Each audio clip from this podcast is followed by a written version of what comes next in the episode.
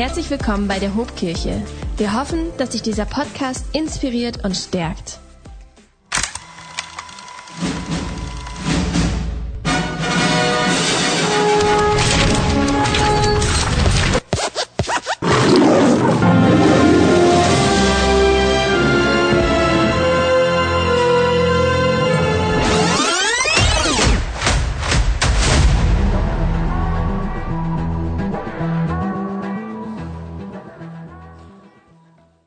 Yes, ihr Lieben, wir sind in einer neuen Predigtserie. Das ist der Start einer neuen Predigtserie. Nora hat es gerade schon gesagt.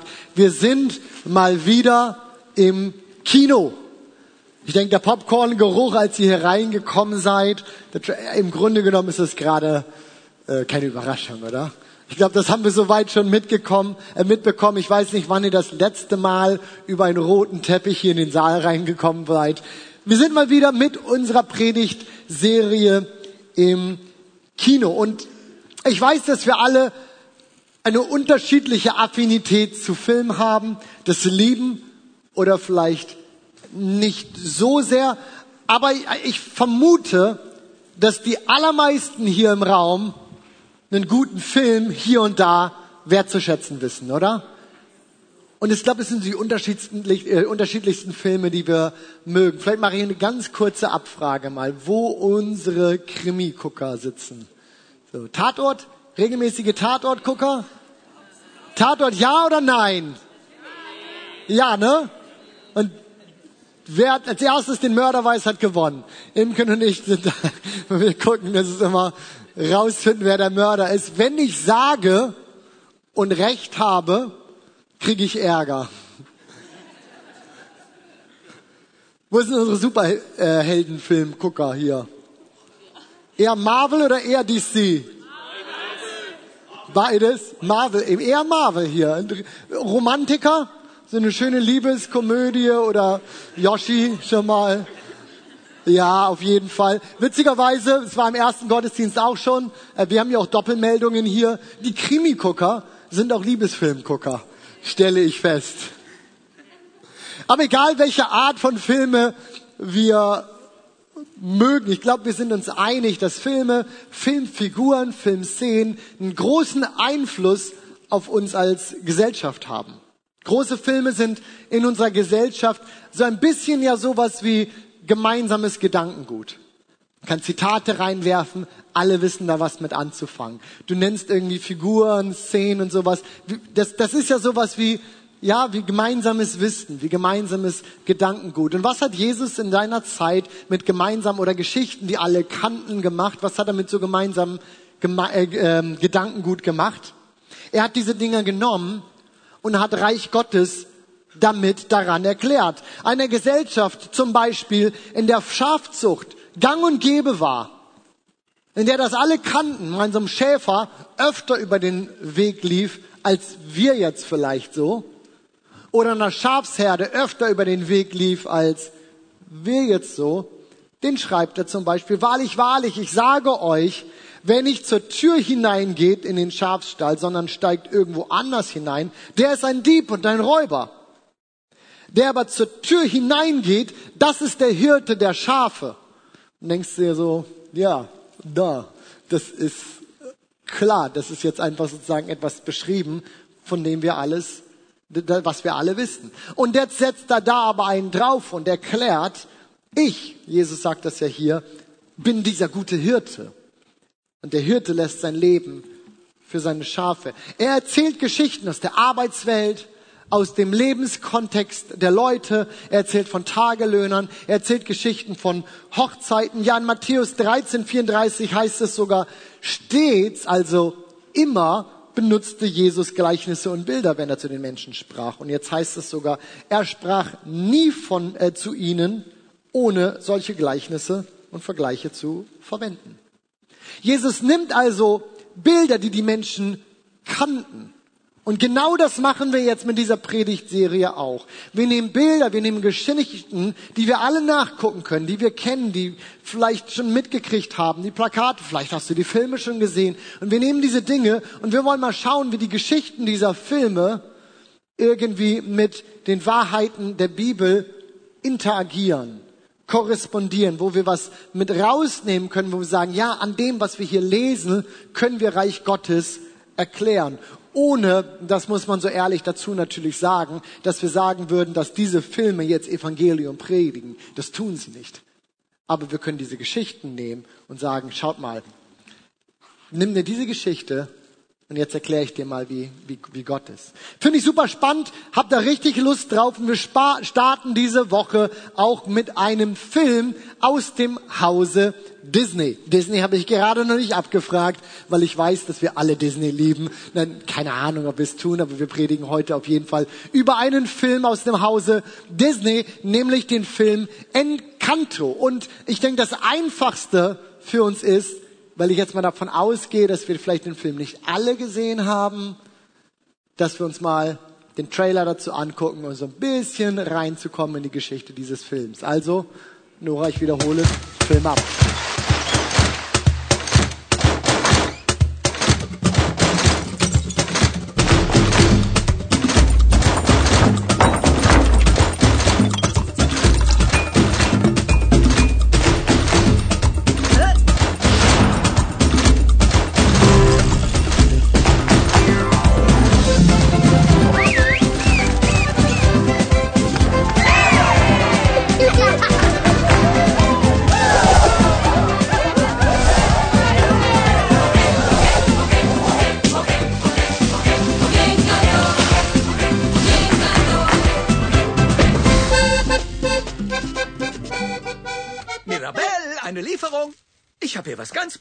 Besonderes, weil du das einzige der Madrigalkinder ohne Gabe bist. Ich nenne es das nicht besonders Besondere, da du äh, halt keine Gabe hast. Äh, danke? Colombia.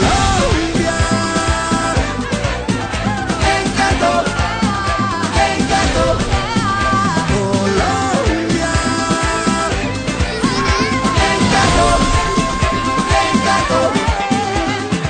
Oder keine Gabe. Ich bin ganz genauso besonders wie der Rest meiner Familie. Wer will mehr Pink? Alles klar, Jungs. Wo stelle ich den Karren ab? Vielleicht ist deine Gabe, dir alles schön zu reden. Oh. Encanto, Encanto. Vielleicht ist deine Gabe, dir alles schön zu reden. Ich finde, das ist der beste Satz in diesem ganzen Film. Ähm, ich hoffe, es dir nicht versaut zu haben, solltest du den noch gucken wollen. Aber vielleicht nochmal für diejenigen, die sagen, äh, so schnell bin ich nicht, äh, hilft mir noch mal ein bisschen die Geschichte des Gesch äh, Films zu verstehen. Im Grunde genommen dreht sich in diesem Film alles um die Familie Madrigal, die in den Bergen Kolumbiens lebt. Das kriegen wir so ein bisschen erzählt in dem Ganzen. Und sie leben dort in einem magischen Haus. Mit magisch meine ich, ich weiß, dass jetzt ein Wort ist, das in unseren christlichen Kreisen nicht so viel und nicht so gerne benutzt wird. Was, was meine ich damit? Im Grunde genommen hat dieses Haus ein, Eigenleben. Es ist so lebendig. Es interagiert mit seinen Bewohnern. Es kann den Tisch decken. Es kann Sachen machen. Und vor allem gibt dieses Haus, was wirklich wie eine eigene Persönlichkeit in diesem ganzen Film ist. Es gibt seinen Bewohnern ein Zuhause. Es ist der Ort, an dem sich alles abspielt. Und es kann noch eine Sache mehr. Denn es gibt in diesem Film immer wieder sind dieses, diese Szene, dass dieses Haus jedem seiner Bewohner eine Gabe gibt. Eine Gabe, mit der sie die Gemeinschaft, ihre Familie stärken können, mit der sie etwas haben, wo sie was dazu beitragen, äh, beizutragen haben. Und so haben alle Bewohner in diesem Haus so eine Gabe bekommen, bis auf unsere Hauptdarstellerin, die Mirabelle. Als sie ihre Gabe verliehen bekommen soll, passiert irgendwie nichts. Sie geht leer aus und ich find's mega cool, wie diese Mirabelle damit umgeht, so positiv und, und, und, und auch gutmütig sie trotzdem mit allen ist und, und sie trotzdem versucht irgendwie alle zu stärken und lieb zu sein. Das Ganze, ich finde, sie bleibt unheimlich stark in, dem, in, in dieser schwierigen Situation und trotzdem ist es so, dass es als, als gewöhnliche unter außergewöhnlich begabten Menschen hier nicht so einfach zu leben ist. Es gibt eine Szene, in der, so finde ich, das Familienleben auch dieser Familie irgendwie exemplarisch ganz schön irgendwie dargestellt ist. Auch gerade was das für diese Mirabelle heißt, als gewöhnliche unter außergewöhnlichen Menschen zu leben. Und wir schauen dann nochmal rein.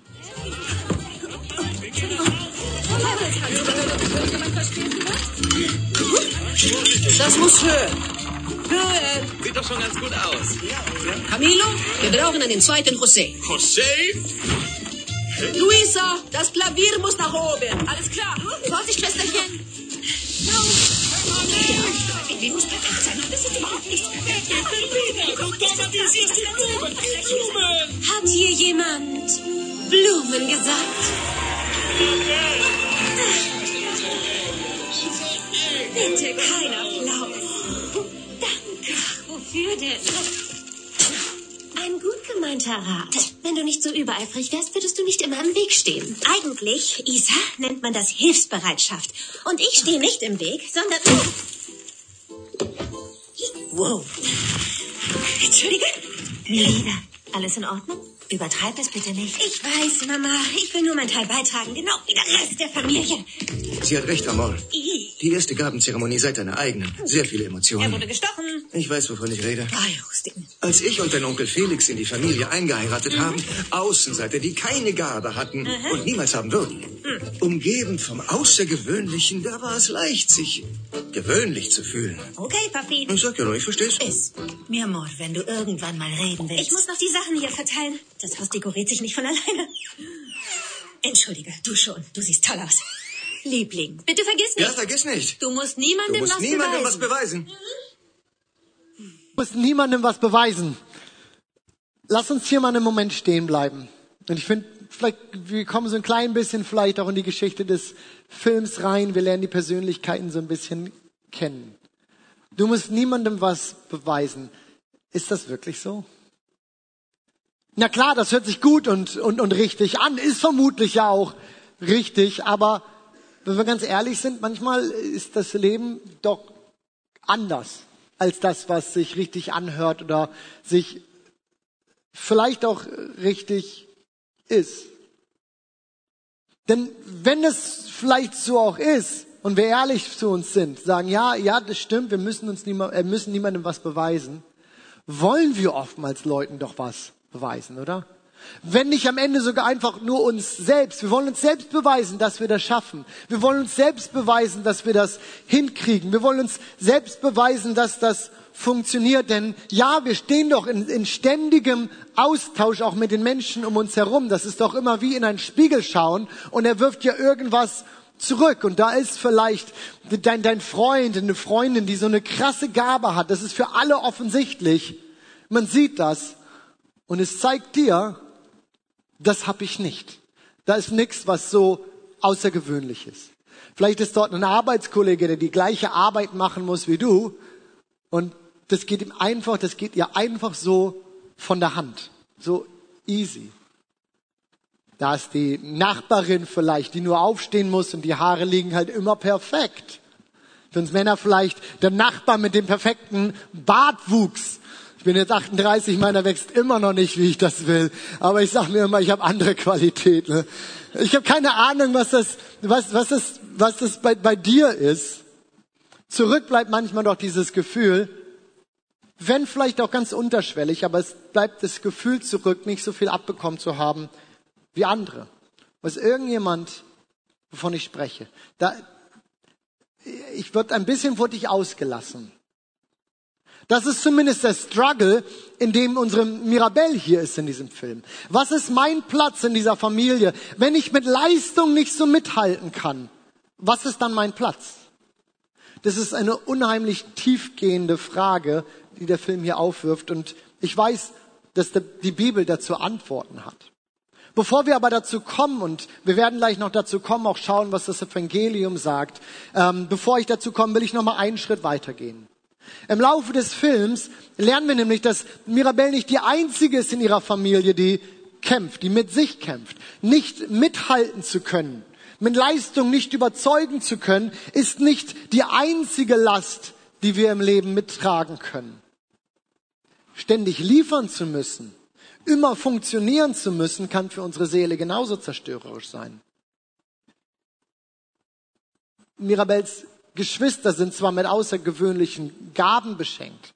Die eine Schwester ist super stark, trägt mal eben so zwei Klaviere. Die andere sieht immer perfekt aus. Da ist ein Bruder, der kann sich irgendwie in andere Leute kurzzeitig verwandeln. Alles sieht so aus, als hätten sie genau das, was Mirabel eben nicht hat. Alles sieht so aus, als wäre das Leben perfekt für sie. Das, das alles da, was sie sich vorstellen könnten. Aber innerlich brechen sie zusammen. Innerlich leiden sie darunter. Und wir schauen uns noch eine dritte, eine letzte Szene aus diesem Film an. Ein Lied in diesem Fall ist das, in dem es aus der großen, der starken Schwester von Mirabelle nur so herausplatzt. Und schauen wir nochmal mit drauf. Wieso sollte was nicht stimmen? Mir geht's super, die Magie ist super, Luisa geht super und äh, ich bin überhaupt nicht nervös. Dein Auge zuckt. Schon wieder. Ich bin stark wie tausend Pferde. An mir zerschellt jeder Fels dieser Erde. Okay. Beweg Kirchen, beweg Berge. Ja, ich brenn, denn ich kenn meine Werte. Klar, ich meine, wo wollt ihr hin? Für schwere Arbeit bin ich Expertin. Meine Schale ist zu hart eine Kerbe. Jedes Stein, ja, ich trete es klein. Nichts zerbricht meine Kraft. Es gibt nichts, was mich schafft. Doch, lass dich nicht blenden. Ich bin am Kämpfen, ein Drahtseilakt wie in einem Zirkus voller Menschen. Lass dich nicht blenden. Vielleicht wollte Herkules vor Kerberos auch lieber wegrennen. Lass dich nicht blenden. In einigen Momenten werde ich mir selber fremd, wenn der Boden zerspringt, die Methode misslingt. Der Tropfen, der erfasst zum Überlaufen bringt mit Druck. Der macht tipp, tipp, tipp und es hört nicht auf. Wow. Druck und ich flip, flip, flip irgendwann auch aus. Wow, oh, oh. Gib es deiner Schwester, du musst nicht fragen. Ihre starken Schultern können so viel tragen. Wer bin ich, wenn ich nicht funktioniere? Sag es mir, ja. Druck und es klick, klick, klickt und mir fehlt der Halt. Wow. Druck und es tick, tick, tick, bis es irgendwann knallt.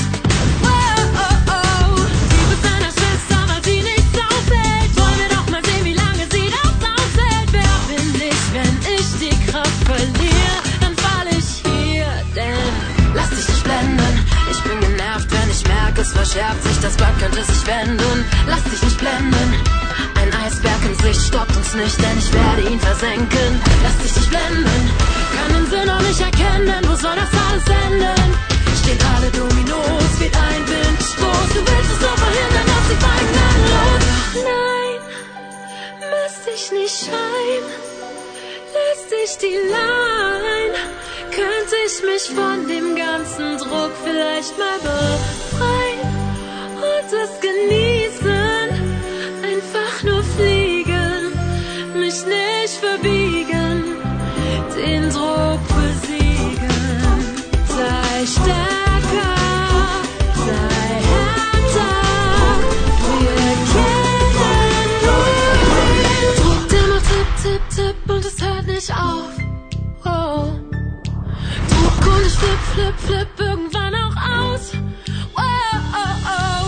Gib es deiner Schwester, sie wird nicht klagen. Vielleicht kann sie die Last dieser Familie tragen. Schau, wie sie stolpert taumelt, doch immer noch steht. Und weiter geht. Ja, Druck und klick, klick, klickt und mir fehlt der Halt. Wow. Druck und es tick, tick,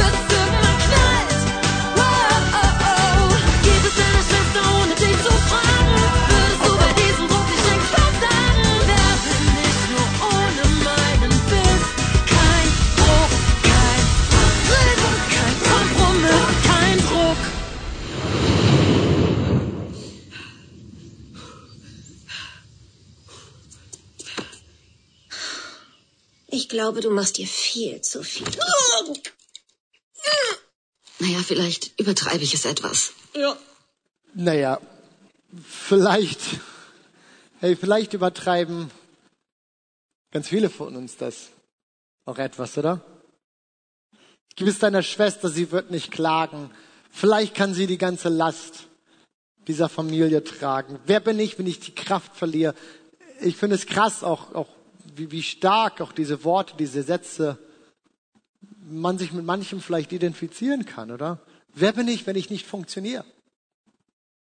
Die eine hat das Gefühl, die eine Schwester nicht zu genügen, weil sie irgendwie nichts Besonderes bekommen hat, das Gefühl hat, es gibt nichts, was ich irgendwie beizutragen habe. Und die andere hat zwar was zu geben, sie leistet, sie funktioniert, aber im Grunde genommen ist auch genau das, was sie tut. Sie funktioniert. Doch ist das das Leben, zu dem Gott uns geschaffen hat, ihr Lieben? Ist, ist das das Leben, zu dem wir bestimmt sind?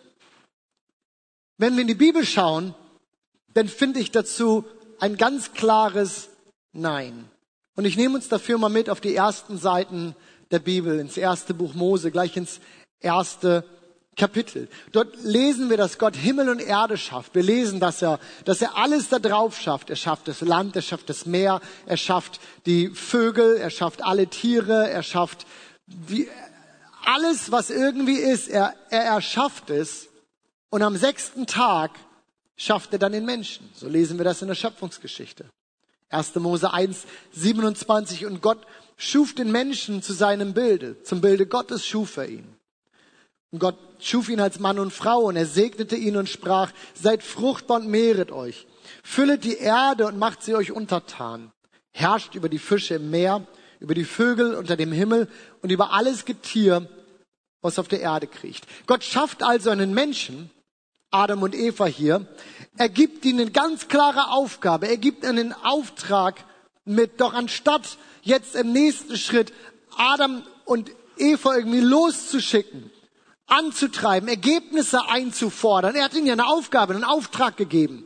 Aber anstatt gleich Ergebnisse einzufordern, lesen wir, dass der sechste Tag zu Ende geht, an dem der Mensch geschaffen ist, dass der siebte Tag beginnt und Gott macht erstmal Pause. Er macht Pause nicht nur für sich selbst, sondern gibt dem Menschen das auch mit und sagt, und wir machen jetzt alle Pause. Wir machen alle erstmal nichts. Er gibt uns das Menschen auch nicht irgendwie nur als netten Vorschlag, als ein Angebot gemet. Er gibt es als Gebot. Es wird erstmal nichts getan. Denn allein zum Tun, der Lieben, sind wir nicht geschaffen. Geschaffen sind wir in allererster Linie erstmal zum Sein. Als Beziehungsgegenüber zu Gott. In seinem Ebenbild sind wir geschaffen. Und hieraus, auch aus nichts weniger als dem, dass wir geschaffen sind, um zu sein, hieraus ziehen wir unsere Identität. Und in den nächsten Versen, die wir auch in dieser Geschöpfungsgeschichte lesen, erleben wir auch, sehen wir, wie Gott dieses Miteinander mit Adam und Eva lebt. In Kapitel 3, Vers 8 dort heißt es, und sie hörten Gott den Herrn, wie er im Garten ging, als der Tag kühl geworden war. Und Gott, der Herr, rief Adam, Adam, wo bist du? Weil er Gemeinschaft mit ihm haben wollte. Weil er da sein wollte, weil er Zeit mit ihm verbringen wollte. Was für ein anderes Fundament, aus dem wir leben, als dieses ständige Hamsterrad, in dem wir laufen und laufen und laufen und versuchen zu leisten, Dinge zu erledigen, zu schaffen. Ja, lasst mich das echt deutlich sagen hier heute an diesem Sonntag. Du bist keine Leistungsmaschine für Gott. Dafür bist du nicht geschaffen. Du bist kein Mittel zum Zweck für irgendwelche anderen Dinge. Gott will dich nicht wegen dem, was du kannst. Er will dich weil du du bist. Und du bist ein Unikat. Du bist von Gott geschaffen, du bist gewollt. Er hat dich erdacht und in diese Welt gesetzt.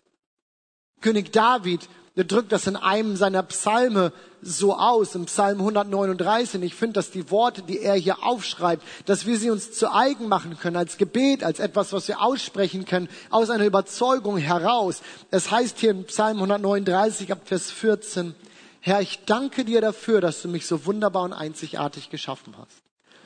Großartig ist alles, was du gemacht hast, das erkenne ich. Schon als ich im Verborgenen Gestalt annahm, unsichtbar noch, kunstvoll gebildet im Leib meiner Mutter, da war ich dir dennoch nicht verborgen. Als ich gerade erst entstand, hast du mich schon gesehen. Alle Tage meines Lebens hast du in dein Buch geschrieben. Noch bevor ich einen von ihnen begann. Ja, wie überwältigend sind deine Gedanken für mich, o oh Herr. Sie sind so unfassbar viele. Sie sind zahlreicher als der Sand am Meer. Und wollte ich sie zählen, mein Leben würde dazu nicht ausreichen. Wenn wir das hier so lesen, wenn wir das so hören, ich hoffe, uns wird deutlich, dass Gott sich nicht von uns wünscht, von niemandem von uns wünscht, dass wir das Gefühl haben, nicht zu genügen.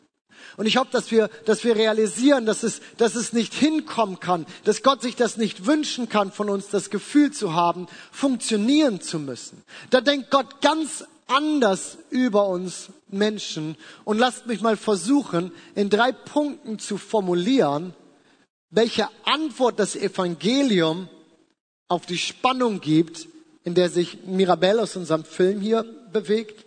Und ich glaube, ganz viele von uns auch. Nicht zu genügen, nicht wissen, was wir irgendwie beizutragen haben. Nicht, nicht, nicht wissen oder das Gefühl zu haben, zu wenig zu sein oder das Gefühl zu haben, mit dem, was uns gegeben ist, immer leisten zu müssen. Der erste Punkt. Ich glaube, das ist die Antwort des Evangeliums auf diese Spannung ist. Jeder hat seinen Platz. Das Bild der Familie, was in diesem Film ja einen, einen, im Grunde genommen so das, das leitende Motiv ist, was sich da so durchträgt, ist auch ein Bild, das wir in der Bibel immer wieder finden. Gott wird uns ja als was vorgestellt? Als Vater, wir als seine Kinder. Und das auch nicht nur einmal, dutzende Male finden wir diese Formulierung und dieses Bild. Eine der schönsten, finde ich persönlich, finden wir in Galater 4, wo es heißt, weil ihr nun seine Kinder seid, schenkte euch Gott seinen Geist. Denselben Geist, den auch der Sohn hat. Und jetzt können wir kommen zu ihm und wir dürfen sagen, aber Vater. Wir dürfen sagen, Papa. Hier wird es persönlich. Familie. Und in einer Familie, ihr Lieben, da hat jeder seinen Platz. Und genauso auch in Gottes Familie. In Gottes Familie hat jeder seinen Platz. Ich weiß noch, wie vor einigen Monaten mal jemand auf mich zukam, der schon eine Weile in unsere Gottesdienste ging und mir dann sagte, am Ende des Tages fühle er sich aber immer noch als, als Gast. Und über diesen Satz, auch über diese Aussage habe ich eine Weile nachgedacht. Und ich bin zu dem Punkt gekommen, nein, das, so sollte das nicht sein. Niemand sollte an dem Punkt stehen bleiben müssen, dass er, dass sie sich als Gast fühlt. Ja, ich glaube, es braucht manchmal Zeit, bis man irgendwo ankommt. Gar keine Frage. Das ist so. Auch die letzten Jahre, wenn wir ehrlich mit uns sind, waren vielleicht nicht die einfachsten, irgendwo oder überall anzukommen, sei es hier in einer Gemeinde, in der Kirche oder auch irgendwo anders. Ähm, die letzten zwei Jahre da waren davon geprägt, dass so viel Interaktion, Gemeinschaft eben nicht möglich war. Wenn ich unsere Kleingruppen angucke, man, wie viel haben unsere Kleingruppen auch darunter gelitten unter der Pandemie der letzten Jahre? Eine Weile musste das pausieren, bis Dinge wieder Fahrt auch nehmen und sowas, Gruppen sich wieder gefunden haben. Gar keine Frage. Dann eine große Kirche. Natürlich, manchmal kann und ist das überwältigend. Und ich will in diesem Punkt einmal sagen, bitte sag uns Bescheid, wenn du hier bist und das Gefühl hast, du willst weiter rein, aber du kommst irgendwie nicht weiter an. Aber lass es mich so deutlich sagen, Gottes Plan und Platz für dich ist nicht irgendwo Gast zu sein. Du hast einen Platz in Gottes Familie. Du hast einen Platz in der Kirche. So sollte Familie sein. Aus eigener Erfahrung weiß ich aber auch, dass es neben Beziehungen, die man, die man baut, Freundschaften, die man kennenlernt, das Ganze, das auch so ein, so ein Beziehungsgeflecht, das sich nach und nach ganz natürlich fügt, dass es einen weiteren Punkt gibt, den, der, der, der es hilft, diesen Status Gast zu überwinden. Und das ist der, dass wir eine Entscheidung treffen. Wir entscheiden uns, ich entscheide mich für ein geistliches Zuhause. Das, von dem ich überzeugt bin, wir alle brauchen. Wir brauchen geistlich ein Zuhause. Und ich entscheide mich für ein geistliches Zuhause. Ich gehe weg von der, bildlich gesprochen, ich gehe weg von der Tür. Ich wage den Schritt rein in den Raum und ich kappe vielleicht auch mein Inneres. Vielleicht könnte das mein Zuhause werden. Ich kappe dieses vielleicht und ich wage den Schritt rein. Gott hat für niemanden von uns geplant, dass wir irgendwie Gast sind oder auch in diesem Status bleiben. Warum? Ein Gast gehört am Ende irgendwie ja doch nur bis zu einem bestimmten Punkt auch mit dazu.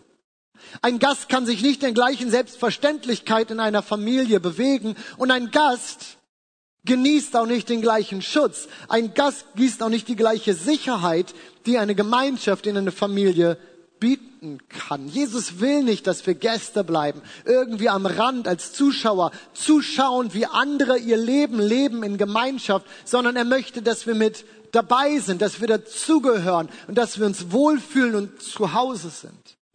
Deswegen schreibt der Apostel Paulus den Galatern auch, gleich nachdem er von, von diesem Vers, den wir gerade gelesen haben, mit Aber Vater, gleich danach heißt es, so bist du nun nicht mehr Knecht, sondern Kind. Ich drücke es mal anders aus. So bist du nun nicht mehr Gast. Du gehörst nicht, du bist zwar dabei, aber gehörst nicht ganz dazu, sondern du bist Kind. Und weil du Kind bist, bist du auch Erbe durch Gott. Du hast einen Platz in Gottes Familie. Doch ich glaube, dass es noch einen anderen Punkt gibt, der für uns unheimlich wichtig und wertvoll ist, um wirklich anzukommen und uns wohlzufühlen damit komme ich auch zum zweiten Punkt hier. Ich glaube, neben dem, dass wir unseren Platz haben, hat jeder auch eine Aufgabe. Warum fiel es Mirabelle in diesem Film hier so schwer, dass ihre Geschwister eine Gabe haben und sie nicht?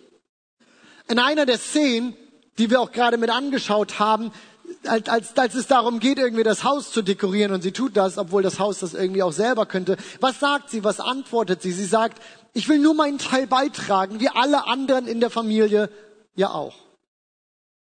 Es gibt zwei Grundbedürfnisse, die wir als Menschen haben, die wir immer mit uns rumschleppen und die wir irgendwie beantwortet haben wollen. Das eine ist, wir wollen gekannt sein. Es ist so wichtig. Niemand bleibt lange irgendwo, wo er, wo sie weiß, dass sie alleine bleibt. Wir bleiben da nicht lange. Wir wollen gekannt sein. Und vielleicht darf ich diesen Einschub hier und mir mal gerade erlauben. Ihr Lieben, es ist so wichtig, dass wir das als Kirche für uns immer wieder realisieren und dass wir unsere Gruppen aufmachen, dass wir unsere Kreisen offen haben, dass wir aufeinander zugehen, auf Leute zugehen. Es ist so wichtig, dass wir diese Offenheit miteinander leben, dass Menschen die Möglichkeit haben, uns kennenzulernen. Vielleicht ist das kein großes Ding und vielleicht bedeutet es dir in dem Moment auch gar nicht so viel, diese Offenheit zu haben, auf Leute zuzugehen, sagen, hey, ich glaube, wir kennen uns noch nicht. Wer bist du? Bist du schon länger hier? Bist du neu hier? Ich bin XY, wie auch immer du Gespräche so eröffnest. Vielleicht ist es nicht das Große für dich, aber für dein Gegenüber kann es vielleicht die Türöffnung sein in ein geistliches Zuhause.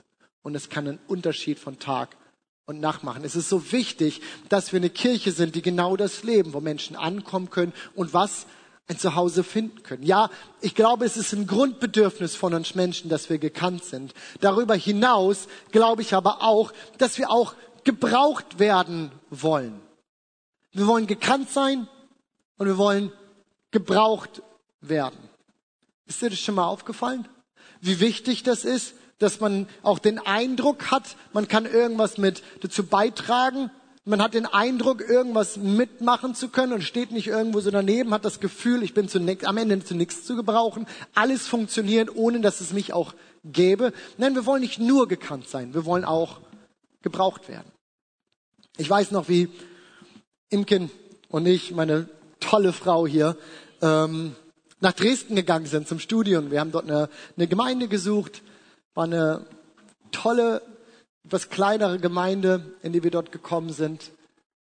Uns haben die Predigten gefallen, uns hat so der ganze Flair, die, die Menschen, das war einfach schön und es, das wirkte wie eine, wie eine tolle Kirche. War es auch. Wir waren da echt einige Jahre dort und echt sehr zufrieden. Und für uns war selbstverständlich, dass wir uns irgendwie mit einbringen. Natürlich wollten wir uns mit dem, was uns gegeben ist, mit einbringen. Im Kinder zu der Zeit ähm, war in ihr Masterstudium für internationale Beziehungen, hat Politik und Wirtschaft und Jura und Geschichte studiert.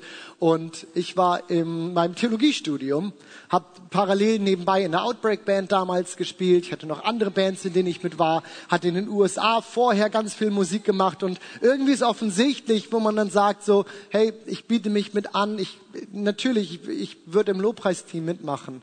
Aber glaubt ihr, ich wäre ins Lobpreisteam gekommen? Die Türen waren einfach zu. Ich weiß nicht, wie oft ich mich angeboten habe, dass ich mitmachen könnte, dass ich mitmachen würde, dass ich da bin, sie auf mich setzen könnten, aber die Türen waren wie zu. Ich habe keine Ahnung, warum die Dinge manchmal so sind und irgendwie wir das Gefühl haben, so die Wege, die für uns irgendwie logisch werden, die funktionieren nicht. Aber für uns war damals klar, wir werden irgendwie einen Punkt finden, wo wir uns hier mit einbringen. Imken ist dann im Beamer-Dienst gelandet. Ein großes Lob hier an unsere Beamer-Leute. Das ist ein großartiger Dienst, den ihr da tut. Wer Imken und mich kennt, weiß, dass es aber vielleicht nicht der Ort war, wo sie all ihr Potenzial und ihre Gaben ausleben konnte. Aber es war ein Ort, wo sie gebraucht war. Ich bin im Kinderdienst gelandet. Einige von euch lachen. Kindergottesdienst ist so eine wichtige Aufgabe. Ich bin aber auch so selbstreflektiert, dass ich weiß, es war nicht wirklich meine Aufgabe. Es war eine Aufgabe. Es war eine Aufgabe, in der Not war, in der Menschen gebraucht wurden. Und so haben wir gesagt, natürlich werden wir uns einbringen mit all dem, was wir können, mit dem, was wir haben. Ob das jetzt gerade der auf uns zugeschnittene Job ist oder nicht.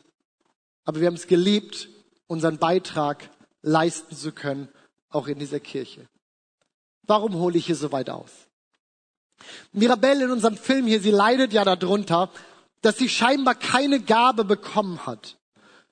Und ich weiß, dass Menschen hier sind, die das Gefühl haben, zu wenig abbekommen zu haben oder vielleicht auch keinen Beitrag leisten zu können.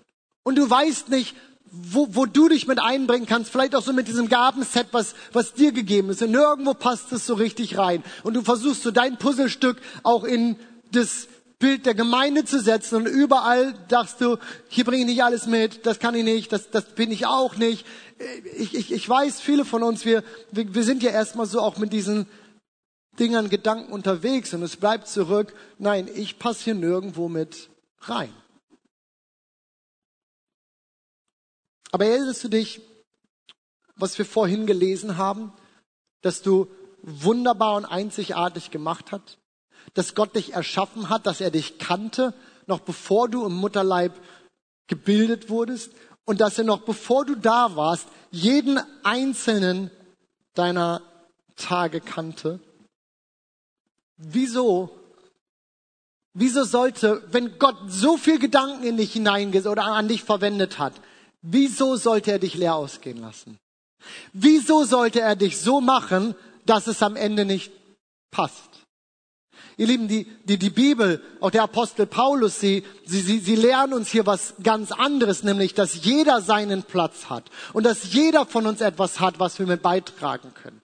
Dass, dass jeder seine Aufgabe in der Gemeinschaft übernehmen kann. So schreibt es der Gemeinde in Korinth. Dort heißt es, so wie unser Leib, also das hier, aus vielen Gliedern besteht und diese Glieder einen Leib bilden, so ist es auch bei Christus. Sein Leib, die Gemeinde, besteht aus vielen Gliedern und ist doch ein einziger Leib. Denn wir alle sind mit demselben Geist getauft worden und gehören dadurch zum Leib von Christus. Ganz gleich, ob wir Juden oder Griechen, Sklaven oder Freie. Ich ergänze, ob wir jung oder alt, ob wir keine Ahnung sonst was für akademische Grade haben oder gerade angefangen haben, überhaupt irgendwas zu lernen. Egal wo wir herkommen, alle sind wir doch mit demselben Geist erfüllt worden. Nun besteht ein Körper aus vielen einzelnen Gliedern, nicht nur aus einem einzigen. Und Gott hat jedem einzelnen Glied des Körpers seine besondere Aufgabe gegeben, so wie er das wollte. Ihr Lieben, das ist so gut, das wiederhole ich nochmal. Nun hat Gott jedem einzelnen Glied des Körpers, also wenn ich das übersetze, dir und dir und dir und mir, jedem einzelnen von uns eine besondere Aufgabe gegeben, so wie er das wollte. Denn was wäre das bitte für ein sonderbarer Leib, schreibt Paulus hier weiter, der nur einen Körperteil hätte. Und so ist es ja auch nicht sondern viele einzelne Glieder bilden gemeinsam den einen Leib. Jeder von uns hat seinen Platz und jeder von uns hat etwas, was er mit einbringen kann. Nicht zuerst, weil die Kirche das irgendwie bräuchte. Und versteht mich hier richtig, das ist jetzt hier nicht die große Werbetrommel für Mitarbeit, wenngleich sie das doch auch ist. Es ist natürlich nicht allein die große Werbetrommel hier für Mitarbeit. Nein, nicht zuerst, weil die Kirche deine Hilfe gebrauchen könnte. Was immer so ist. Wir sind immer happy über jeden, der mitmachen will. Nein, ich will einen anderen Punkt setzen, sondern ich glaube, du es brauchst. Weil es dir gut tut weil es ein Grundbedürfnis ist, was wir in uns mittragen. Wir wollen nicht irgendwie nicht gebraucht werden können. Wir wollen uns mit einbringen können. Ich will nur meinen Beitrag leisten, wie der Rest der Familie, sagt Mirabelle. Ihr Lieben, glaubt mir, es ist so gut, sich mit einzubringen und zu merken, dass was ich hier tue, ist ein Beitrag für ein großes Ganzes. Niemand von uns kann die ganze Aufgabe, den ganzen Auftrag, den wir von Gott bekommen haben, alleine tun. Es war nie so gedacht und es funktioniert auch nicht. Aber lasst mich noch einen dritten Punkt mit uns ansprechen. Wir haben gesagt, ja, jeder hat seinen Platz. Ich glaube, dass das Antwort, das, das, das Evangelium auch auf genau diese Spannung, die viele von uns haben, ist, jeder hat seinen Platz. Jeder hat auch eine Aufgabe. Wir alle haben was, was wir beitragen können. Aber der dritte Punkt ist, unsere Leistung bestimmt aber nicht über unseren Wert.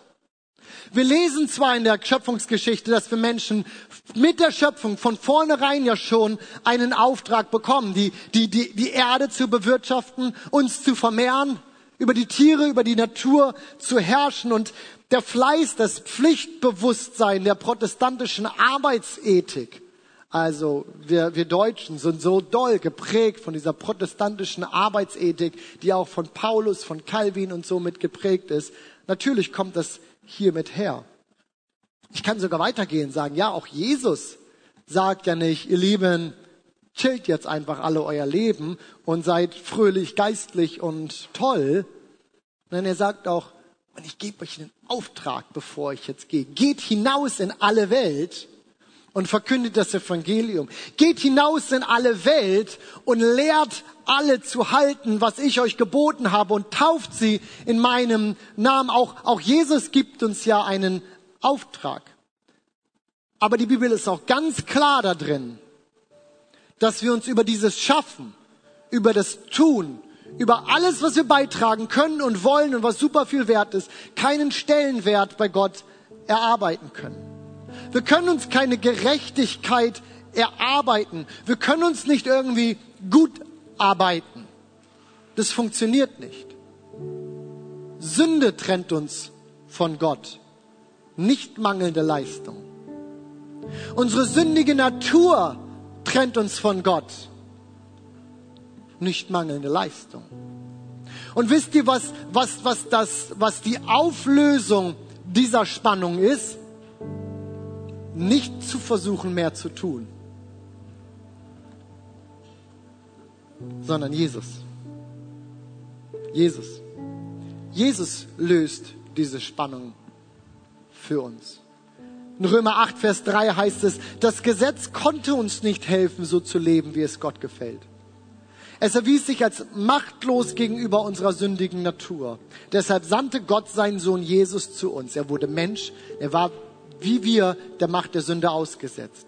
Und an unserer Stelle nahm er Gottes Urteil über die Sünde auf sich und er machtete sie dadurch. Deine, meine Leistung, das, was wir was wir, was wir tun, was wir erreichen im Leben, was wir, was wir schaffen, das gibt uns nicht unseren Wert. Unseren Wert bekommen wir durch Gott. Das ist das, was unsere Identität ausmacht. Und die Spannung, die sich auch ergibt aus unserer sündigen Natur und dass wir als Menschen nicht zu dem Standard ranleben können, den wir vielleicht für uns hätten, der auch so einen Mangel und auch, auch, auch irgendwie einen Suchen in uns schafft oder den Gott eben an uns stellt. Das werden wir nicht anders lösen als durch Jesus, dem wir sagen, ich nehme das, was du für mich getan hast, für mich an. Du bist am Kreuz für meine Schuld gestorben. Du bist für mich in den Tod gegangen Du bist auf diese Erde gekommen, weil du wusstest, dass ich es nicht leisten kann. Du bist ins Kreuz gegangen, du bist gestorben, du bist auferstanden und du lebst. Und aus diesem Leben, dass Jesus lebt, können wir neues Leben bekommen. Ein Leben in Gott. In einer Klarheit unserer Identität als Kinder Gottes. Und wisst ihr was? Dieses Wissen trägt uns über das Hier und Jetzt, auch über dieses Leben hinaus, bis in alle Ewigkeit. Amen. Stehen wir miteinander auf. Ich glaube, dass es einige hier unter uns gibt, die sagen, hey, das ist der eine oder andere Struggle, den ich habe. Ich habe das Gefühl, irgendwie nichts Besonderes beitragen zu können. Und vielleicht ist das so ein, ein gewisses Gefühl auch von, von Minderwertigkeit, einer Unsicherheit, die du mit dir mitträgst. Oder da ist dieses Gefühl einfach, ich weiß, wenn ich das tue und das mache und ich muss einfach nur am Ball bleiben, ich muss einfach nur dran sein, dann ist, das, dann ist alles schon okay. Bloß nicht aufhören zu laufen und den Gedanken die Chance geben, sich in mir zu formen, ob ich vielleicht doch nicht genug gebe gerade, dass, dass, dass wir dieses Struggle kennen. Aber ich will dir heute Morgen sagen, ja, du hast deinen Platz, du hast deine Aufgabe und bitte bring dich damit ein. Es tut dir so gut, es tut dir so gut, diesen Gaststatus zu verlieren und zu sagen, ich entscheide mich für ein geistliches Zuhause. Aber deine Identität findest du in Jesus. Ich habe gesagt, dass ich glaube, dass das Antworten sind, die, die, das Evangelium auf den Struggle von, von, von Mirabelle und ihren Geschwistern vielleicht geben würde. Gut, in diesem Film, in dieser Geschichte gibt es Jesus nicht. Aber wie gut, dass es ihn in unserer gibt, oder? Wie gut, dass es ihn in unserer gibt. Und ich möchte fragen, ob Menschen heute Morgen da sind, die sagen, ich möchte mich ganz neu Jesus wieder verschreiben. Weil ich weiß, dass ich dass, dass, dass ich meinen Wert irgendwie in mir selbst versucht habe zu finden. Entweder in einer Unzufriedenheit, weil das Ergebnis war, dass es, dass es nicht funktioniert, oder in so einem Hamsterrad, in dem du leistest und leistest und leistest. Ich möchte einladen, dass wir heute Morgen einen Moment nehmen, wo du sagst, Gott, ich gebe das alles bei dir ab und ich erkenne wieder neu, dass meine Identität in dir liegt und ich meinen Wert aus dir bekomme. Genauso möchte ich fragen, ob Menschen hier sind, die sagen, ich möchte heute vielleicht zum allerersten Mal Jesus mein Leben geben, weil das habe ich so noch nicht gewusst. Aber wenn er das alles für mich getan hat und ich meinen Wert durch ihn bekomme, dann will ich mit ihm leben. Dann will ich Gott, dann will ich Jesus in meinem Leben. Und ich möchte fragen, ob heute Menschen hier sind, die sagen, ich möchte eine Entscheidung treffen, Jesus in mein Leben zu nehmen dann zeig mir vielleicht kurz deine Hand und wir wollen gemeinsam für dich beten. Ist irgendjemand da, der sagt, ja, das ist meine Entscheidung heute Morgen? Ich möchte das. Ich glaube, Dankeschön, Dankeschön. Ja, Dankeschön. Ja, sehr schön. Es ist so eine gute Entscheidung. So eine gute Entscheidung. Und ich lade uns ein, dass wir gemeinsam in ein Gebet gehen. Ich werde das vorbeten. Und wenn du dich gerade gemeldet hast, bete das gerne mit. Und ich bitte die ganze Kirche, dass wir gemeinsam das mitbeten. Und wir sagen, Jesus, dass, dass, dass er Herr in unserem Leben sein soll. Für jeden, der das vielleicht schon so lebt, ist es eine gute Erinnerung. Es ist, es ist, es ist ein gutes Bekenntnis, das wir sprechen. Und wir beten, Jesus, wir danken dir, dass du für unsere Schuld am Kreuz gestorben bist. Und wir danken dir, dass wir durch eigene Leistung nichts schaffen müssen.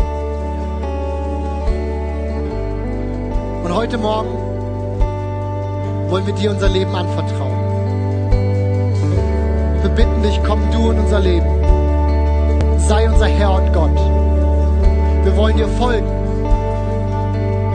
Als Kinder Gottes und erleben, was es heißt, Wert und Identität zu haben. Danke, dass du uns das schenkst. Amen. Amen. Wenn dich dieser Podcast gesegnet hat, würden wir gern deine Geschichte hören. Schreib uns doch unter hallo@ho.de oder noch besser, schau einfach mal persönlich bei uns vorbei. Wir freuen uns auf dich.